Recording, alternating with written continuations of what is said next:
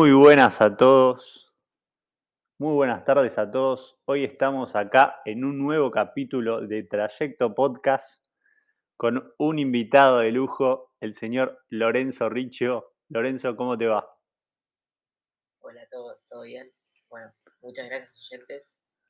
Y acá estamos, ¿Estás preparado? preparadísimos para tus preguntas. Bueno, muy bien.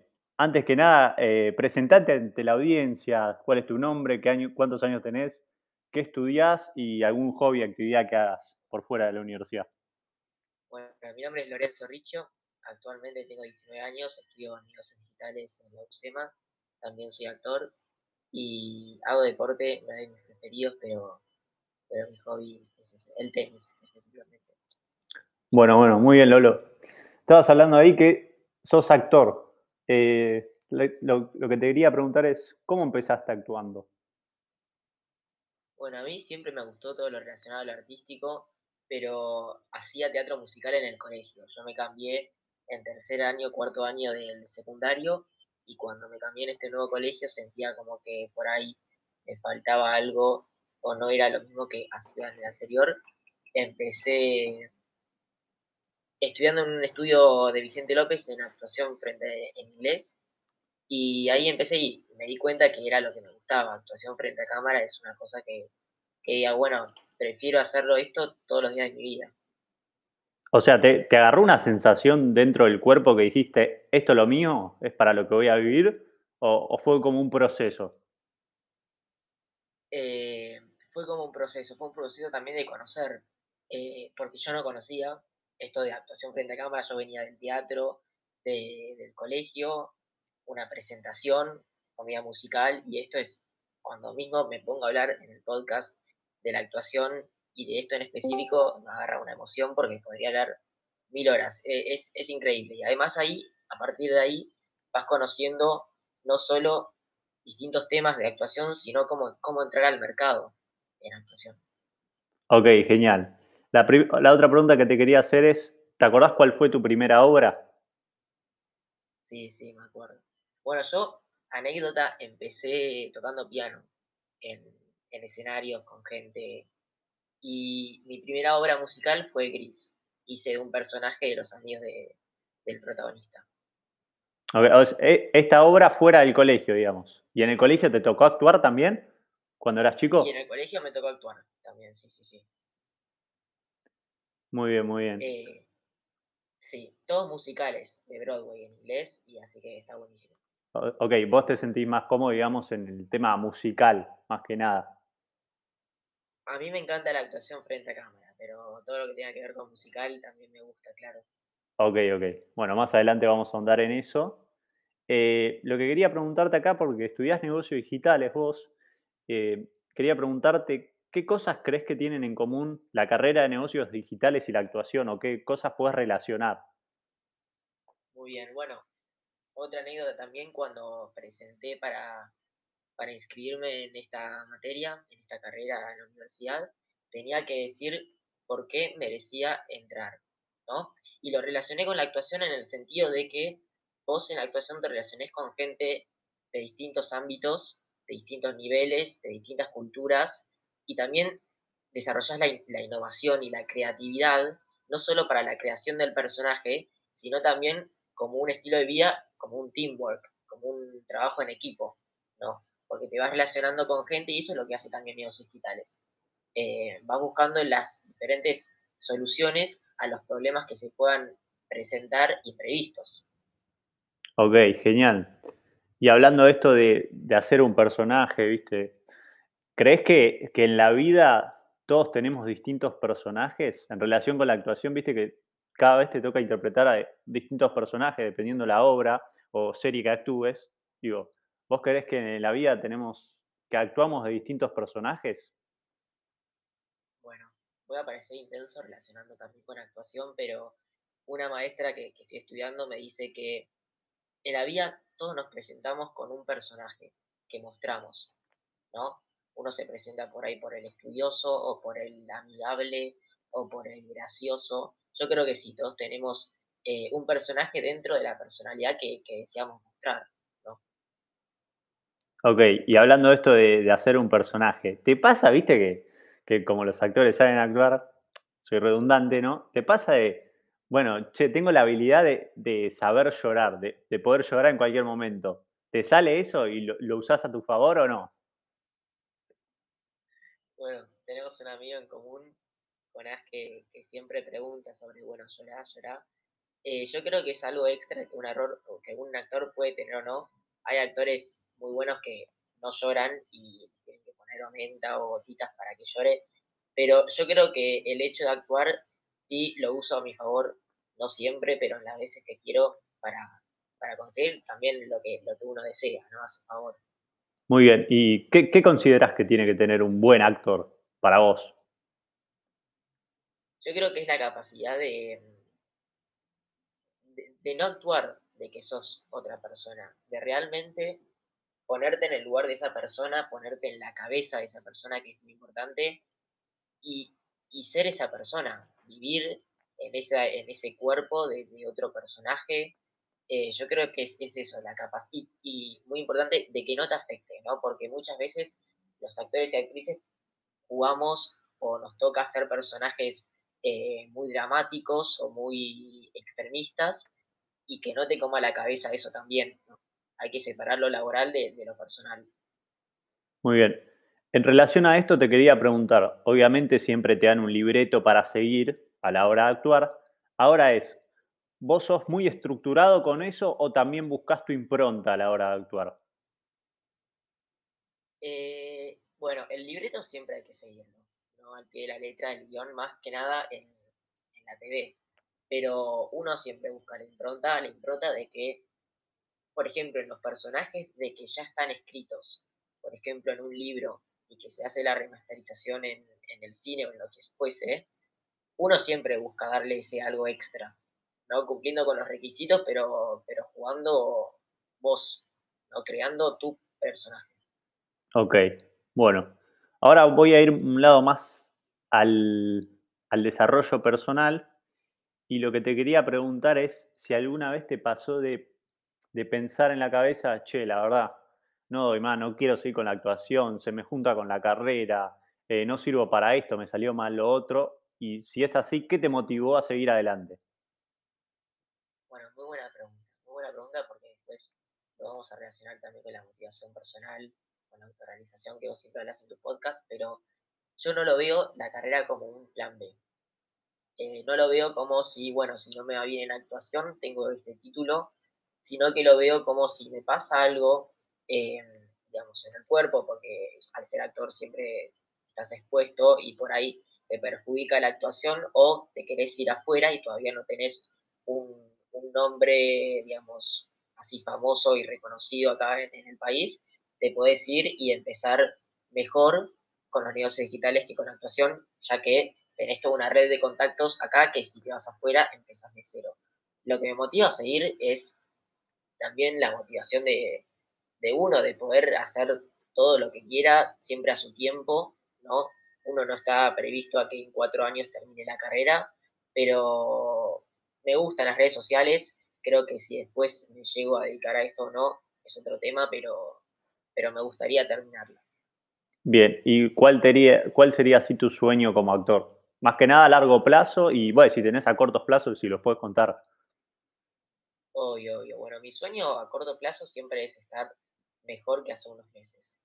Eh, que ver el avance que tanto uno hace como actor, sino los laburos que uno consigue y después a largo plazo sería, no te voy a decir Hollywood porque ya es, otro nivel. bueno, puede pasar, puede pasar. Eh. Puede pasar, obviamente. Bueno, tengo un amigo acá ahora terminamos la idea, pero que consiguió quedar en una película de, de Rocky, una continuación, así que se va a Hollywood a rodar. Muy Pero no, poder vivir de esto, poder vivir de lo que, de lo que uno le hace feliz. Ya sea si toda la vida me hace feliz actuación, o si en algún momento quiero, quiero salir del ámbito y empezar con los negocios digitales, pero ser feliz en lo que uno hace. Y más si, si le pagan por eso, porque ya no se convierte en un trabajo, sino, sino en algo que, ama y que lo podría hacer, como a mí me pasa todos los días, todas las horas, eh, seguido, no sé. Es increíble. Bueno, ¿y cómo, haces para administrar el tiempo entre la carrera y la actuación? Porque me imagino que debes estar a full de estudios y a full de grabaciones. Sí, sí. Eh, mucho estudio. Cuando tengo una grabación, lo que me pasa es que, bueno, falto a clase. Y si tengo que faltar a un parcial, falto a un parcial. Pero es más que nada la motivación. Yo lo veo como, bueno, tengo la carrera, ¿no? Y después tengo actuación. Y muchas veces, te diría el 70% de, las, de los días de la semana, llego a casa pasada las 12 de la noche. Pero es algo que me gusta y junto de las fuerzas de lo que sea, ya sea o durmiendo menos o estudiando en el subte, en el transporte, eh, todo espacio que, pueda, que pueda conseguir libre lo aprovecho para, para estudiar ya sea actuación o, negocios. Genial. ¿Y cómo haces vos para proponerte objetivos? ¿Los anotás? Eh, ¿Te propones a corto plazo, largo plazo? Explayate. Dale, dale. Es, es una muy buena pregunta. La verdad es que no, no lo pensé. Yo creo que el objetivo principal que está en mi cabeza desde años es la actuación y todo lo que pueda hacer en ese tiempo libre para seguir estudiando, seguir perfeccionando, ese va a ser el motivo. No, por ahí todavía no lo necesito escribir para acordarme de que, de que quiero hacer esto, pero sí eh, he escrito objetivos más que nada con respecto a la facultad. Entonces tengo un bullet point de haciendo cosas que, o sea, tareas pendientes que tengo que hacer y ahí voy tachando. Y también es un, es un registro propio como para saber administrar el tiempo, para no estar 300 horas con una tarea que la verdad es que no lo vale. Genial. Eh, ¿Tenés algún mentor así en la vida, como puede ser en la actuación, un profesor, maestro? Bueno, eh, va a sonar un poco, un poco grande el maestro, pero creo que Emma Watson, además de ser muy linda, eh, no, es que es muy grosa actuando y además, viste todo lo, que estudió, letras, de todo, o también una chica que, que no es conocida, Balu Zapata, de acá Argentina, que trabaja, estudia, también hace actuación, baile, canto, entonces digo, tipo, si estas personas, igual que yo, lo pudieron hacer, ¿por qué no me doy la chance de esforzarme un poco más que el resto? Porque esto también, y relacionado a los podcasts de, paciencia, perseverancia, mientras que vos no lo hagas, va a haber otro que va a estar luchando por el mismo sueño que vos tenés y va a estar esforzándose el doble, ¿no? Entonces, mientras que uno esté en sus capacidades, en sus sanos juicios, decir que no te haga mal a la cabeza y no la pases mal, dale para adelante. Me, me, encantó tu, nivel de desarrollo personal y en relación a esto quería preguntarte si sos de leer libros, de sea cual fuese el género, ver entrevistas, ver videos en YouTube que te motiven. ¿Tenés algo así especial? Sí, sí, bueno, relacionado a negocios, Mateo Duvalde eh, es un chabón que, que nada, está muy presente en las redes sociales y te ayuda a mantener tu eje y motivación, y aprender un poco más cada día. Y después con los negocios, eh, con la actuación, tengo tres libros que voy leyendo siempre que, voy a poquito y voy comprándome más para, nunca dejar de aprender. Creo que eso es clave. Eh, y también que te, lo dice Mateo y te lo dice un montón de otros mentores, seguro. Eh, nunca dejar de aprender. Aunque seas también, yo tengo una amiga de, de una chica que viene acá a casa a veces, que tiene 60 años y va a la facultad y se está por recibir de psicóloga. Es como que no hay edad para seguir tus sueños y seguir lo que quieras hacer o estudiar. Genial, me, parece un buen mensaje el que estás dando. Y a colación te quería preguntar si alguna vez, o si alguna vez sentiste que fracasaste en alguna obra en la actuación, eh, y cuál fue el mayor valor que te aportó ese fracaso o ese error, esa equivocación. Está muy bien. Bueno, eh, a continuación, viste que yo había dicho que, hice gris. No sé si es un, error, pero bueno, antes de esto, uno siempre siente que o puede, lo pudo haber hecho mejor, ¿no? No sé si te pasará a vos, pero a mí me pasa que, bueno, uy, ¿por qué esto lo hice así? O de tal manera lo podría haber hecho. Pero creo que también es, bueno, mirá de dónde vengo, mirá cómo empecé y mirá dónde estoy hoy. Y en la, en la comedia musical Gris, era un personaje que, bueno, estaba en un, en una canción con un auto y estábamos jugando con las ruedas del auto y me tenían que pasar la rueda, había un montón de gente y yo no la agarré. Y viste cómo son las ruedas del auto, son grandes. y, y me caí, tipo, me caí enfrente de todos con la rueda. Después uno la sabe pilotear, ¿no? Tipo, eh, qué sé yo. Pero, pero sí, fue, fue eh, en ese momento me reí y me sigo riendo, no lo pasé mal. Ok, como que aceptaste el error y dijiste, bueno, pará, ¿por qué no, por qué mirar, por qué no mirar lo bueno en vez de mirar lo malo? Exactamente, porque si no después tipo te haces la cabeza o si ponele, estás esperando que te den un papel y decís, bueno, yo hice esto, yo hice lo otro, tengo que sacar el papel y te haces la cabeza y después no quedás, eh, te arruinas el proyecto. Entonces es mejor que se tenga que dar lo que, lo que se dé y si no se dio, bueno, ¿qué hice o qué puedo mejorar para que la próxima se dé? ¿Cómo haces eso para generar, a ver, famoso conocido estado de flow o estado de fluidez, que muchos a veces en la vida eh, proyectamos a futuro, procrastinamos, pensamos, pensamos, y a la hora de, del momento presente, sea cual fuese el rubro o, la acción, como que nos quedamos. ¿Cómo, cómo haces vos para entrar en un estado de, de flow? Bueno, eh, en el estudio me cuesta, salvo que sea un fin de semana donde tengo más tiempo libre, me, cuesta. Con respecto a la actuación, es un flow constante. Sí es verdad que hay muchas veces que me ha pasado más que nada en cuarentena que, y que ahora me siguen pasando, ¿no? Que no sé si la palabra es deprimirse, pero que entras con un bajón, que te querés acostar, querés dormir, no querés ir a nada, y creo que tenés esas horas, esos, esos pocos días de, bueno, nada, bajar un toque y después volver con todas, ¿no? Porque también no es sano estar todo el tiempo a mil, sino quedarte un tiempo también como para ir al gimnasio, para jugar, para estar con tus amigos, para dormir. Em, pero si es lo que te gusta, le vas a dar para adelante. Ok, buscas un balance, digamos, un equilibrio. Exacto, exacto. Muy bien. Última pregunta de desarrollo personal y después vamos a, un tiempo más distendido. Eh, vamos. La última pregunta que te quería hacer es, ¿qué consejos le darías vos al Lolo de 10 años o de 5 años que recién está arrancando? Oh, buena pregunta.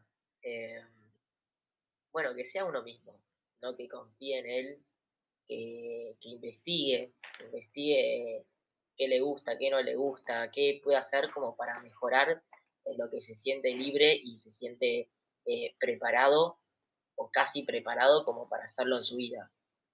Eh, que se relacione, que, encuentre amigos de verdad y, le dé para adelante, ¿no? Uno puede cambiar de relaciones, pero yo creo que, también la capacidad de relacionarse con otros es muy importante, es una inteligencia, una inteligencia interpersonal. Eh. Eso es un gran oyente del podcast, me gusta, me gusta. Bueno, vamos a algo más distendido y quería preguntarte, gracias a la actuación, ¿pudiste conocer a quién? Uh, es potente, no sé, para mí fue, un shock. No sé si, nada, si los oyentes la conocerán. A Tini, a Martina Estuesa. Sí, como nada, a Tini. sí, fui a un casting a Disney en Non-Stop Producciones, ahí por, por provincia, ¿no? Zona Norte. Y estaba por entrar al casting y sale ella con tapado, es hermosa, es, bajita, yo pensé que era más alta. ¿Es bajita? Y nos saludó porque éramos dos los que íbamos a entrar, ¿viste? Uh, boludo, ¿te agarraron nervios? Y tipo, hasta que realmente caí que era Tini, ya se había ido, pues ya estaba bajando las escaleras. Pues yo estaba concentrado en la letra o también muy nervioso en tipo, bueno, me tengo que concentrar porque esta es una oportunidad muy grande, ¿no? Y sale la chica y es como, bueno. Y después le voy a mandar un saludo a Gina Brandoni. Gina es una amiga mía y su tío es Luis Brandoni.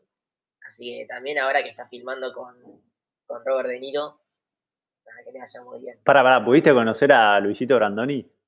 ¿También? No, no lo pude conocer. Ah, ok. Pero, pero pronto. Está como ahí expectante, pero lo querés conocer. Claro se hace el difícil. Ok, ok. Ah, hablando de esto, boludo, que nunca te, pregunté en profundidad, ¿qué, onda? ¿Qué onda fue esto de irse a Miami? ¿Qué hiciste? Pláyate. Uh, alto tema ese. La verdad es que creo que es el viaje más impresionante que, que hice, con relación a la actuación claramente, porque bueno, también creo que fue el único, pero es como que vas a donde realmente se hace. O sea, no es que vas a jugar o vas a... Ahí el tiempo es oro, como acá, pero te relacionas con gente de, primer índole, ¿entendés? O sea, hay gente de Hollywood, allá hay profesionales que salen de clases y van a filmar. Eh, y tuvimos cuatro clases, lo voy a decir en inglés porque a veces para, para. cuesta traducirlo. Te hago, un, te hago un stop ahí, perdóname. Eh, esto de Miami, o sea, vos mandaste un mail a alguien, alguien te llamó, ¿cómo fue? ¿Cómo te enteraste que ibas a ir a Miami a hacer un curso, a practicar? Bueno, yo donde empecé a estudiar, que es en Pastudio, con Chris Hansen, que es un grosso mal, em, ahí estaba haciendo el curso, que ahora no me sale, Acting for and Theater, y ahí seleccionaban a unos pocos para viajar a Estados Unidos que, que el profesor sentía que estaban listos, ¿no? Porque yo cuando me acuerdo, me, acuerdo que cuando entré, yo quería ir, pues me, enteré de que existía esto y era como que, bueno, todavía me faltaba un montón de cosas como para aprender. Y me seleccionaron a fin de 2019. Estaba seleccionado para el curso de 2020. Bueno, por la pandemia se extendió a 2021, lo pude hacer y, re feliz, olvídate. Bueno, y en el momento de llegar ahí a Miami, las sensaciones que tuviste, eh, qué grabaste, cómo lo grabaste, cómo se prepara. Sí, bueno, yo estaba, yo estaba, disculpa, estaba tomando agua. No pasa nada. Estaba llegando a Miami y ahí fue como que, bueno, nada, después de dos años que realmente pude, pude pisar el país y es como que, bueno, llegué ahora, más que, que las compras o que, o que, las cosas que uno puede hacer como, como turista, ahí vas a, trabajar y a estudiar. Y para las escenas yo lo que hacía era, o sea, literalmente lo que te estoy diciendo ahora es entrar en otro personaje. Yo estaba haciendo un monólogo de, Los Miserables, que es un monólogo fuerte porque el chabón eh, siente que, se tienen que revelar y que están hartos de que los, hagan mierda, bueno, como, acá, ¿no? Y, y, nada, sentía toda esa rabia, pero que no la tenías que mostrar, ¿no? Porque el objetivo no era gritarle a los oyentes, sino convencerlos de que, bueno, se unan a esta rebelión. Y fue días con, un amigo que íbamos renglón por renglón tratando de, analizar cada oración con cada emoción, lo que sentía. Eh, ahí, en general, en un monólogo es a detalle el análisis. Entonces, sí, sí, fue, fueron dos años que, bueno, fui seleccionando monólogos hasta que realmente encontré uno que, que iba. Ok, ¿y pudiste conocer gente de otros países eso o eran todos argentinos, digamos, lo que fueron? En mi grupo sí, eran todos argentinos, pero en la universidad no. En la universidad había de, todos los países. Uh, piola, ¿y eso de la universidad pudiste practicar algún deporte, hacer una actividad aparte de, lo de la actuación o...? Mm, mira, yo me fui 10 días, 15 días, o sea, fue un curso corto, con lo cual no, no fuimos al campus de deporte, no sé si, tienen deporte o no, pero se llama New York Film Academy. Y este lugar era un edificio enorme con un montón de clases, con un montón de, materias, obviamente, porque no es actuar nomás, ¿no? Conlleva un montón de otras cosas. Entonces, sí, no, iba a los pasillos y me relacionaba con gente por ahí de otros países. Eso sí, pero ya deporte no. Bueno, muy, muy piola, boludo. Y escúchame, hablan, siguiendo con la actuación, es si mañana te digo, che, tenés que grabar una película y solo podés elegir tres actores barra actrices famosos o que, vos actúes con ellos, que no sean tan conocidos, ¿a quiénes elegís? Es que es una muy buena, muy buena pregunta. No voy a elegir a nadie conocido. Ok. Eh, explica igual, explica el por qué también. ¿Por qué lo elegirías? No importa a quién elijas, pero explícame por qué.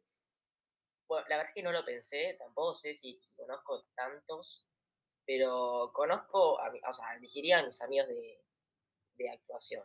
Eh, Gina, Cami, les mando un beso y, y nada, por ahí, Agus, Agus Codorno, no sé, la verdad es que la gente con la que, con la que me relaciono día a día en, en clase, ¿no? Porque la verdad es que ahí, aunque no sean conocidos, tienen un potencial increíble Y también es eso, o sea, por ahí no quedás, no por el potencial o por la habilidad que tengas para actuar o no, sino porque están buscando al personaje y por ahí vos no sos el personaje.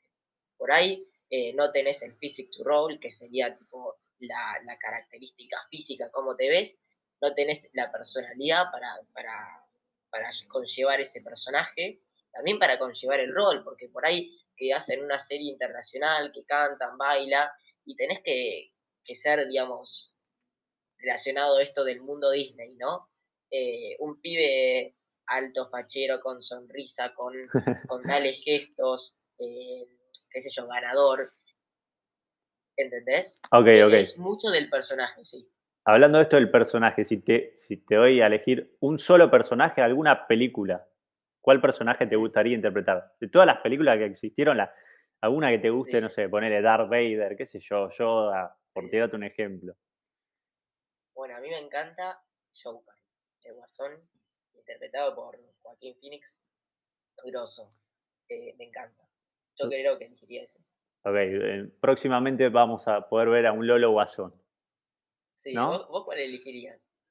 Yo, a mí me gusta mucho algo que tenga que ver con detective o mafioso. Va, va. Tengo pensado. El, el, del padrino me gustaría. Interpretar al padrino me gustaría. Bueno, quién sabe, por ahí. No sé si me veo actuando, pero bueno. Escúchame, eh, si te voy a elegir una película para toda la vida, ¿cuál elegís? Para toda la vida. Que solo la puedes ver para toda la vida. Bueno, eh, no tengo una elegida, pero creo que de las más recientes sería Soul. Uy, boludo. Eh, Fuertísima. Sí, está buenísima. Además te refleja como el propósito de lo que te gusta hacer, ¿no?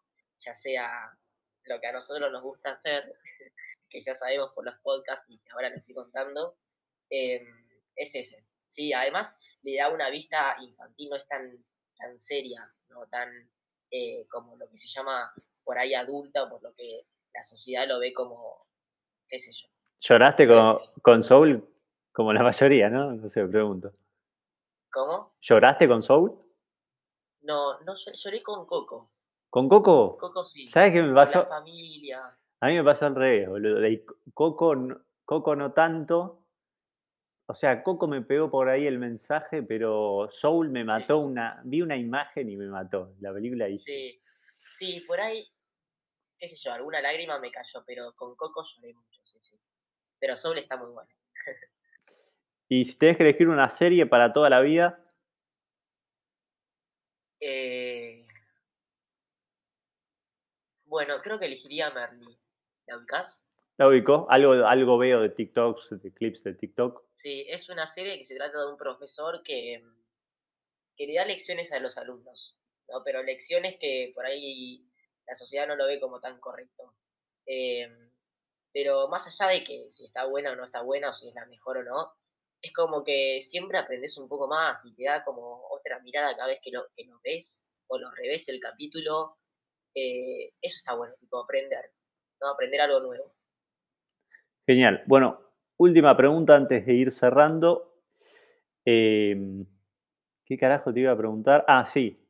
¿Qué consejo le darías al pibe que está por arrancar a emprender su sueño, su meta, su objetivo, lo que quiere en la vida? Buena pregunta. Em, que, esté, que esté enfocado en lo que quiere, lo que si realmente lo quiere, trabaje para ello. Que no vaya por ahí eh, reflexionando, pidiéndole a un ser supremo que, que se lo otorgue, sino que, bueno, está bien eso, pero además que tenga, que tenga los huevos o los ovarios como para ir para adelante, pero que también tenga los, los pies sobre la tierra, ¿no? que uno no diga, bueno, me quedo acá, yo tomo un par de clases de actuación, por ejemplo, y quiero que me llamen de Hollywood. ¿Entendés? Eso probablemente no va a suceder. Lleva todo su tiempo, digamos. Exactamente, exactamente. Bueno, Lolo, ¿cuáles son tus redes sociales entonces? Mis redes sociales son en Instagram Lolo Ricio, es decir, Lolo R-I-C-C-I-O, guion bajo. Para Instagram en TikTok Lolo Richo y próximamente vamos a estar en Star Plus. Así que Bueno, genial. Muchas gracias a todos los oyentes, muchas gracias a vos, Lolo. Y bueno, como siempre dejo las redes acá, Spotify, Trayecto Podcast, en TikTok, Trayecto Podcast y en Instagram, Trayecto Podcast OK. Espero que les haya gustado. Un saludo, éxitos y abundancia.